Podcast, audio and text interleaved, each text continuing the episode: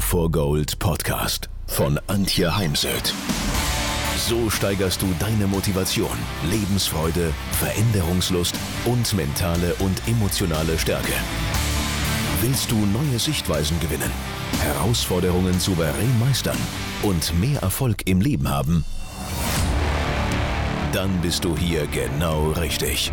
Der Go for Gold Podcast von und mit Mentalcoach und Deutschlands renommiertester Motivationstrainerin Antje Heimsöth.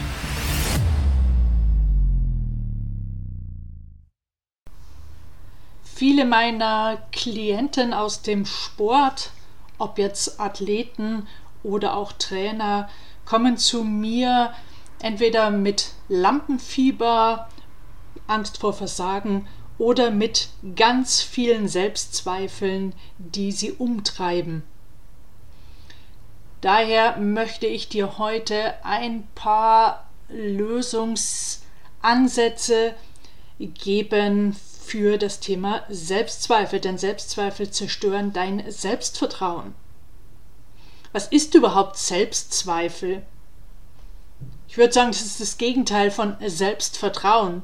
Und ich nehme schon mal vorweg, darin liegt ja auch eine mögliche Lösung. Selbstzweifel ist immer, wenn ich denke, dass ich etwas nicht kann oder ich meine Leistung nicht abrufen kann, vor allem im Wettbewerb. Selbstzweifel zeigen sich, wenn du glaubst, du bist nicht gut genug. Dazu habe ich auch erst einen Podcast aufgenommen. Wenn du dich selbst fragst, habe ich die Woche genug trainiert? Kann ich meine Stärken heute im Training oder im Wettkampf abrufen? Kann ich das, was ich im Training zeige, heute auch im Wettkampf abrufen? Wenn nicht, dann sprechen wir ja vom sogenannten Trainingsweltmeister. Ist der Wettkampf, sind die Bedingungen vor Ort auf dem Wettkampf oder mein Gegner im Wettkampf zu schwer für mich? Es ist absolut okay, Selbstzweifel zu haben jeder von uns kennt das. Und wenn mir junge Leute tun das schon mal, ähm, jemand sagt, kenne ich nicht, habe ich nicht, ich glaube es ihm nicht. Also ich bin zutiefst überzeugt, jeder von uns kennt Selbstzweifel. Selbstzweifel zu haben gehört zum Menschsein dazu. Entscheidend ist, wie du damit umgehst. Lieferst du dich ihnen aus? Übernehmen sie sozusagen die Macht über dich? Oder bleibst du auf deinem äh, Sitz in deinem Lebensbus äh, sitzen und fährst deinen Bus.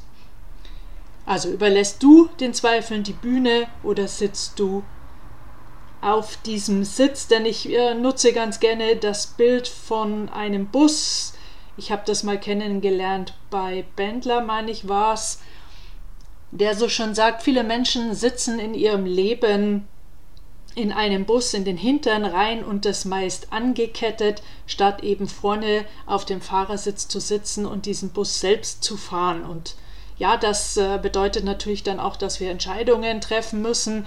Fahre ich jetzt äh, aus dem Parkplatz raus und biege ich dann rechts ab oder links ab oder fahre ich gerade wieder rückwärts auf den Parkplatz zurück oder nehme den nächsten Parkplatz, gebe ich Gas, wie viel Gas und so weiter. Und äh, ich finde das ein ziemlich geniales Bild. Wie viel Prozent deiner Gedanken fokussieren sich auf eine gute Performance, auf deine gute Leistung und wie viel Prozent deiner Gedanken stellen deine eigenen Stärken, Fähigkeiten, Talente unter den Bedingungen, die du vorfindest, in Frage und äh, stellt deine Fähigkeit in Frage, deinen Gegner zu besiegen? Denn Selbstzweifel nagen an dem Betonfundament deines Lebenshauses. Also ich spreche gern von diesem Lebenshaus und äh, dieses Betonfundament deines Lebenshauses, das ist dein Selbstvertrauen. Und Selbstzweifel sind viel schädlicher als Ablenkungen, weil sie eben dein Selbstvertrauen rauben und Selbstvertrauen ist das A und O für Erfolg im Sport. Zudem können Selbstzweifel wie eine selbsterfüllende Prophezeiung wirken. Und eben diese Selbstzweifel erschweren es Sportlern und Leistungsträgern, sich auf einem hohen Niveau zu behaupten. Wenn du zulässt, dass die Selbstzweifel dein eigenes Selbstvertrauen schwächen, dann ist dein Potenzial begrenzt. Und da kannst du so talentiert sein wie auch immer. Selbstzweifel belasten, belasten dein Selbstvertrauen und lassen dich nicht wachsen. So, was kann das Problem noch verschärfen, wenn du jetzt auch noch anderen Zweiflern zuhörst? Zweifler, die dir zustimmen und sagen, ja, der Gegner, der ist wirklich zu schwer oder die Bedingungen sind zu schwer, zu viel Wind zum Beispiel auf dem Golfplatz, dann wird es nicht leichter. Genauso, wenn du deine Ohren für Neinsager offen hast, die auch gerne Worte als wahre Tatsachen übernehmen. Und ich mag dich gleich noch auf eine andere Gefahr hinweisen. Zweifler lassen sich gerne darauf ein, was andere sagen. Andere über sie als Mensch, als Sportler, als Trainer oder über äußere Bedingungen, über das, was wir äh, wahrnehmen. Und indem wir solchen Menschen zuhören, geben wir den negativen Meinungen dann die Macht, die Macht auch über uns. Ich äh, zitiere jetzt mal einen Fußball-Mittelfeldspieler, Hamish Hartlett aus Australien, der trefflich zusammenfasst die Beziehung zwischen negativen Gedanken und Leistung. Also Zitat Anfang, ich versuche mehr Positivität rund um das Team zu atmen. Ich bin mein eigener schärfster Kritiker und schon lange. Es kommt die Bühne, in der man weiterhin den gleichen Weg geht, die gleichen Dinge tut und weiterhin die gleichen Ergebnisse erzielt, die inkonsistente Leistungen sind, nicht auf dem Niveau spielen, das man von sich selbst erwartet oder andere erwartet. Oder sie ändern sich leicht und wie wir hoffen, dass sich die Dinge zum Besseren verändern. Es scheint zu funktionieren. Bis jetzt. Ich erzähle in dem Zusammenhang auch ganz gerne die Geschichte von den zwei Wölfen. Eines Abends erzählte ein alter Cherokee-Indianer seinem Enkelsohn am Lagerfeuer von einem Kampf, der in jedem Menschen tobt. Er sagte, mein Sohn. Der Kampf wird von zwei Wölfen ausgefochten, die in jedem von uns wohnen. Einer ist böse, er ist der Zorn, der Neid, die Eifersucht, die Sorgen, der Schmerz, die Gier, die Arroganz, das Selbstmitleid, die Schuld, die Vorurteile, die Minderwertigkeitsgefühle, die Lügen, der falsche Stolz und das Ego. Der andere ist gut, er ist die Freude, der Friede, die Liebe, die Hoffnung, die Demut, die Güte, das Wohlwollen, die Zuneigung, die Großzügigkeit, die Aufrichtigkeit, das Mitgefühl und der Glaube. Der Enkel dachte einige Zeit über die Worte seines Großvaters nach und fragte dann, welcher der beiden Wölfe gewinnt? Der alte Cherokee antwortete, der, den du fütterst. Also was ist die Moral von der Geschichte von den zwei Wölfen? Anknüpfend an das Zitat vom ähm, Fußballer Hamish Hartlett. Es ist wichtig, dass wir den richtigen Wolf füttern, denn die Kraft unserer Gedanken ist sehr wirkungsstark. Wir können sie für uns einsetzen oder gegen uns verwenden. Ganz gleich, ob wir das jetzt bewusst oder unbewusst tun. In jedem Fall gibt es in der inneren Welt eine Resonanz. Und daher ist wichtig, dass wir den richtigen Wolf füttern, unser Mindset trainieren. Und da bin ich dann auch schon bei den Lösungen. Und die Lösungen sind absolut subjektiv. Jeder von uns ist anders, ist einzigartig und daher muss man schauen, was für eine Lösung hier passt oder Kombination aus Lösungen. Zum einen akzeptiere deinen Zweifel nicht als Realität, sondern konzentriere dich auf positive, selbstbestätigende Gedanken.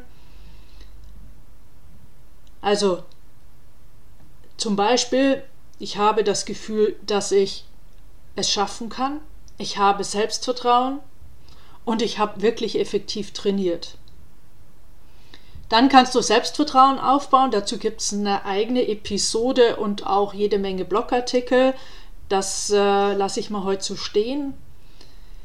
Wichtig ist, an sich selbst zu glauben und an den eigenen Erfolg. Und da kannst du ja mal selber skalieren auf einer Skala von 0 bis 10. 0, ich glaube überhaupt nicht an meinen Erfolg oder ich glaube überhaupt nicht an mich.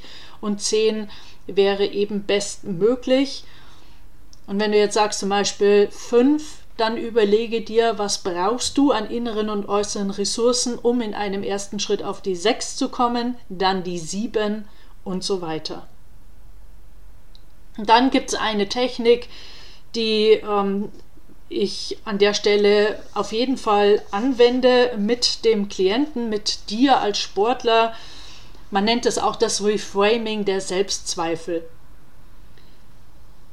Es geht darum, dass du dir als erstes mal bewusst machst, äh, welches fehlerhafte Denken du an welcher Stelle hast, welche blockierenden Glaubenssätze dich äh, behindern, Dazu nimmst du dir jetzt am besten einen Stift und Zettel und schreibst mindestens vier bis fünf Zweifel auf, die du vor und während des Wettbewerbs hast. Und dann fordere deine Zweifel heraus. Überprüfe sie. Frag dich, gibt der Gedanke mir Vertrauen oder stiehlt er mir Vertrauen? Und dann gibt es einen schönen Ansatz von Byron Katie.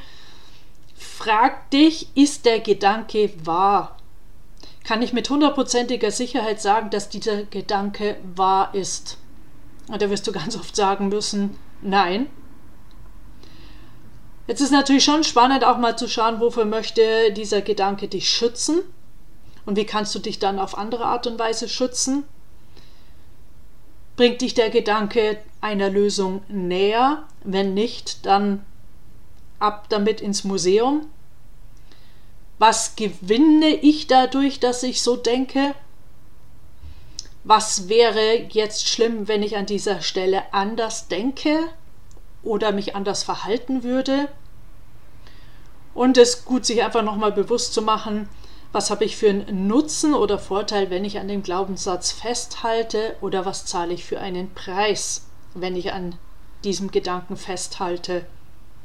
Und dann finde sieben bis zehn Gegenbeweise für den Gedanken, für den Zweifel. Bevor du das machst, kannst du noch die Gedankenstopptechnik nutzen indem du dir zum Beispiel ein Gummiband ans Handgelenk tust, ziehst daran und lässt es schnalzen als Stoppzeichen. Du kannst dir aber auch vorstellen, das rote Schild aus dem Straßenverkehr mit den vier weißen Buchstaben oder was man ja bei Tennisspielern auch sieht, die zupfeln sich am Ohr, die klopfen an die Hosennaht, die, die ziehen am Gürtel.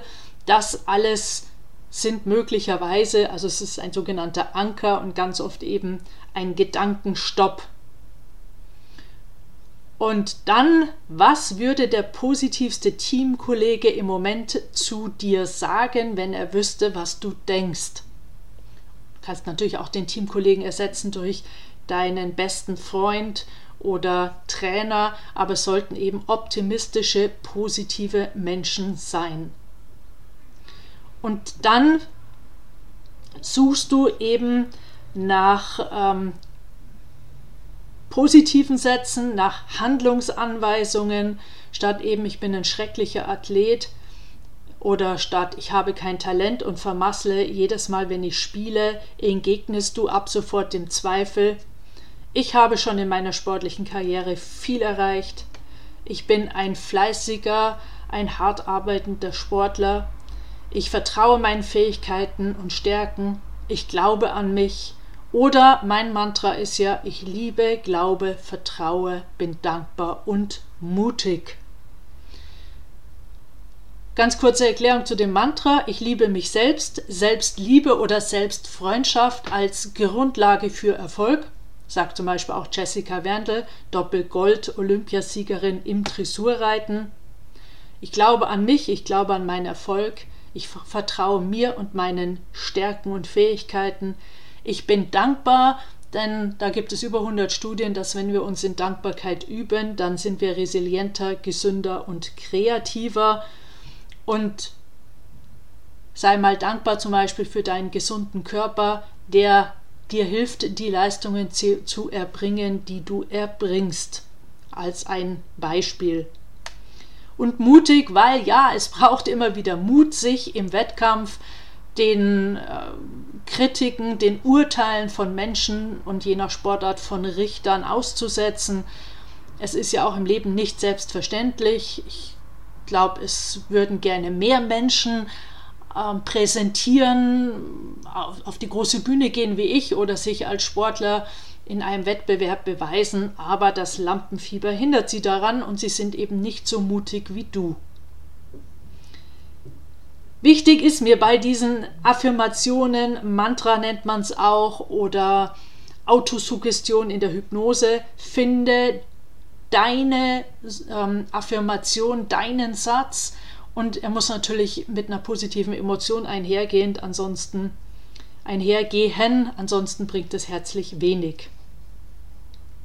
Also das Ganze ist ein Prozess, na, es kann relativ schnell was verändern und doch ist mir wichtig, es ist ein Prozess vom Selbstzweifel zu einem positiven Mindset und das heißt, du darfst dir Minimum 30 Tage, ich sage eher 66 Tage, jeden Tag diese Worte, Sätze, freundliche Worte zu dir sagen. Also das ist mal für mich so das Kernthema beim Thema Selbstzweifel. Natürlich kannst du auch arbeiten mit einer Erfolgsvisualisierung, in dem Fall auch extern wirklich eine Wand zu gestalten mit Erfolgsbildern, weil dadurch ändert sich die Energie, vor allem jedes Mal ähm, dann, wenn du drauf schaust. Und ich kenne ganz viele Spitzensportler, die das auch haben, vor allem für Zeiten, wo man mal im Down ist, wo man eher in den Tälern des Lebens sitzt, dann ist es gut, wenn man solche Erinnerungshilfen hat, damit man nicht in sowas reinrutscht wie nie funktioniert was. Oder man nutzt die Schutzraumvisualisierung, zum Beispiel ein Ritterschild, ähm, indem man dann eben auch so eine negative Energie von außen, ähm, dass eben andere ja da eher mit Zweifeln rangehen, dass man sich vor diesen Einflüssen schützt. Ich habe jetzt Ende des Monats eine schwere Kiefer- und Zahn-OP oben und unten und es ist schon spannend, wie ein da manche Menschen aufbauen oder eben nicht, ja, sondern ja, da könnte ja möglicherweise dies passieren und jenes passieren und ja, aber du willst ja gleich äh, zehn Tage später schon wieder auf die große Bühne. Ähm, passt, also denk dran, das könnte schwierig sein, weil die Wundheilung vielleicht noch nicht so weit fortgeschritten ist. Das ist alles korrekt, alles richtig. Für mich aber nicht gut. Na, ich brauche, ich gehöre zumindest zu denen, die braucht eher Ermunterung, weil ich habe schon Angst genug vor diesen Zahnthemen.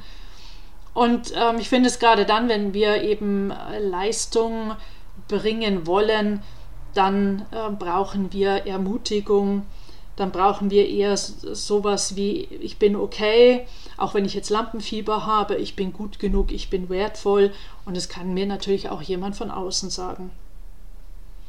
Dann überprüfe deine Routinen und Rituale. Ein schönstes Beispiel für mich ist immer die Pre-Shot-Routine im Golf, weil die verändert sich nämlich bei Menschen, die zweifeln. Die wird dann deutlich länger. Und ich habe mal gehört, dass bei den absoluten Profis, wenn man die Länge der Pre-Shot-Routine misst, dann äh, gibt es da nur eine Abweichung von ein, zwei Sekunden.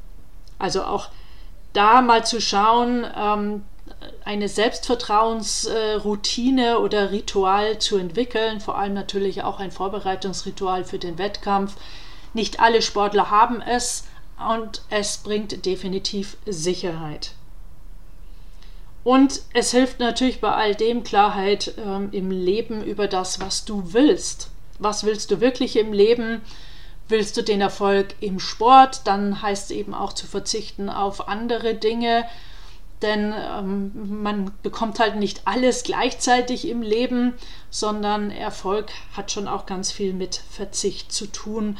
Und daher finde ich das immer wieder eine wichtige Frage. Ich habe ja schon auch Top-Sportler, die aber durchaus nicht Olympische Spiele als Ziel haben, sondern die halt die Möglichkeit haben, als Studentin auch zum Beispiel an der Studenten-WM teilzunehmen. Aber mehr muss es dann auch nicht sein. Und es ist wichtig, sich das bewusst zu machen und entsprechend dann eben auch zu agieren. Ja, und wenn all das äh, dich nicht weiterbringt, dann ruf mich an, vereinbar mit mir ein Sportmental-Coaching denn äh, ich habe natürlich die Möglichkeit von außen nochmal ganz anders auf das Thema draufzuschauen und ähm, höre dir dann auch sehr aufmerksam zu ähm, im Sinne von dem, was mir da möglicherweise noch auffällt. Ansonsten jetzt ganz viel Freude, denn auch Freude am Sport, am Wettbewerb ist ein wichtiger Erfolgsfaktor.